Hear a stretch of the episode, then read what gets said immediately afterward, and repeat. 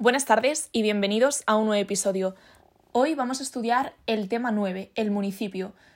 Bueno, el municipio es básicamente el territorio donde el ayuntamiento ejerce sus competencias. Cada municipio pertenecerá a una sola provincia. La creación o supresión de municipios y la alteración de sus límites se regulará por la legislación de las comunidades autónomas sobre régimen local. Ahora bien, la alteración en los municipios nunca puede afectar a los límites de las provincias.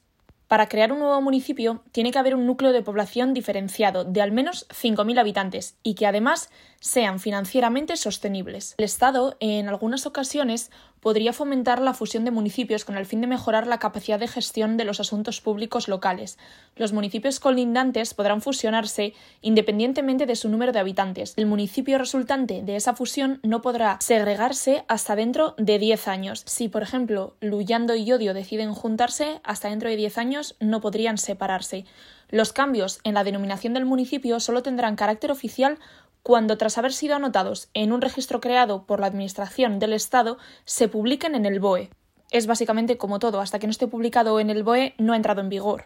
La denominación de los municipios podrá ser en castellano, en euskera o en ambas. Por ejemplo, Bilbao, que es en castellano, Loyu, que es en euskera, Donostia San Sebastián o Vitoria-Gasteiz, que son en ambas lenguas. Toda persona que viva en España está obligada a inscribirse en el padrón del municipio donde resida habitualmente. Si resides en varios municipios a lo largo del año, tienes que estar en el padrón del municipio donde más tiempo pases al año. Conjunto de personas inscritas en el padrón municipal constituyen la población del municipio y por tanto son vecinos de ese municipio. La condición de vecino se adquiere en el momento de inscribirse en el padrón. Todo esto es importante, ¿vale? Podría entrar en el examen. Estar inscrito en el padrón, y esto es muy importante tanto para el examen como para la vida real como policía, estar inscrito en un padrón municipal no acredita tu residencia legal en España. Esto es muy típico al identificar a personas extranjeras, ¿vale? Pero bueno, ese es otro cantar. La inscripción en el padrón contendrá los siguientes datos: nombre y apellidos, sexo, domicilio habitual, nacionalidad, lugar y fecha de nacimiento, número de DNI o el NIE, que es el número de identificación extranjero, y el certificado o título académico. También podrían pedir otros datos que fueran necesarios, pero bueno, son estos los básicos. Vamos a ver ahora los derechos y deberes de los vecinos. Pues empezamos. Ser elector y elegible de acuerdo con la ley electoral, participar en la gestión municipal, utilizar los servicios públicos municipales conforme a la ley, y alguna otra, ¿vale? El gobierno y la administración municipal, salvo en concejo abierto, corresponden al ayuntamiento. El alcalde, los tenientes de alcalde y el pleno existen en todos los ayuntamientos y esto apuntároslo para el examen. La Junta de Gobierno local existe en municipios de más de 5.000 habitantes y en los de menos, pero solo si así lo acuerda el pleno. Ahora vamos a hablar de estas tres unidades que os he mencionado, el alcalde, el pleno y la Junta de Gobierno local. El alcalde dirige el gobierno y la administración municipal, representa al ayuntamiento, convoca y preside las sesiones del pleno, dicta bandos, dirige, inspecciona e impulsa los servicios de servicios y obras municipales, desarrolla la gestión económica, aprueba la oferta de empleo público, eh, representa la jefatura superior de todo el personal del ayuntamiento, incluida la policía, nombra al teniente alcalde, entre otras cosas. A ver, el pleno es integrado por los concejales es presidido por el alcalde y sus funciones son las siguientes. El control y la fiscalización de los órganos de gobierno, aprobación inicial del planteamiento general, la aprobación de ordenanzas y la aprobación de la RPT, que es un concepto que vais a escuchar mucho a lo largo de vuestra vida profesional, que es la relación de puestos de trabajo. Y por último tenemos a la Junta de Gobierno local.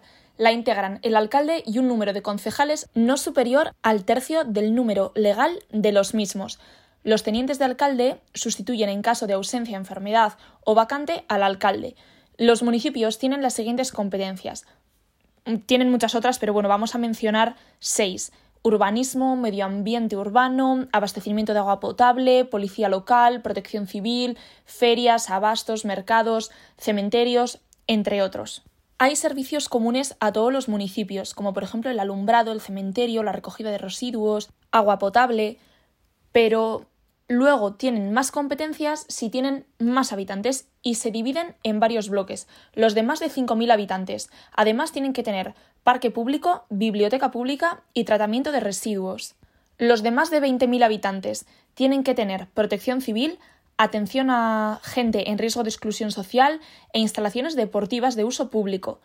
Luego están los de más de 50.000 habitantes. Tienen que tener transporte público urbano y medio ambiente urbano.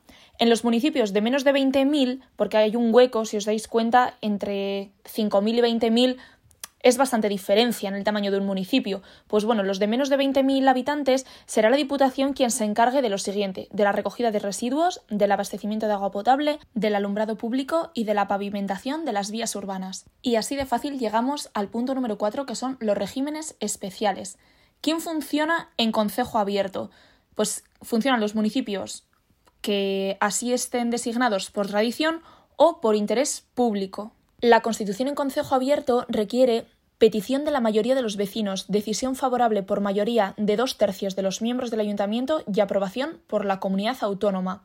En el régimen de concejo abierto, el gobierno y la administración municipales corresponden a un alcalde y a una asamblea vecinal de la que forman parte todos los electores, es decir, todos los, vecinos de ese municipio son parte de la asamblea vecinal.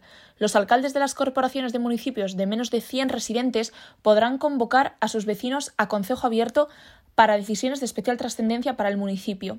Bueno, y así de fácil terminamos este tema número 9. Quedaros con quién es vecino de un municipio, que es el que está empadronado, que el empadronamiento no acredita residencia legal en España, que hay que empadronarse en ese municipio donde pases más tiempo al año si es que resides en más de un municipio, cuáles son las competencias de los municipios según su tamaño, los bloques que había, de más de 5.000, de más de 20.000, de más de 50.000 y luego ese apartado de menos de 20.000 que son las diputaciones quienes se encargan de muchas de las competencias. Que por mucho que se suprima o se junten dos municipios, los límites de la provincia no pueden ser alterados, que las tres unidades que existen en todos los ayuntamientos son el alcalde, el teniente alcalde y el pleno quién elige al alcalde, quién elige a los concejales. Bueno, pues estas cosas. Espero haberos ayudado, así que hondo y san y a estudiar.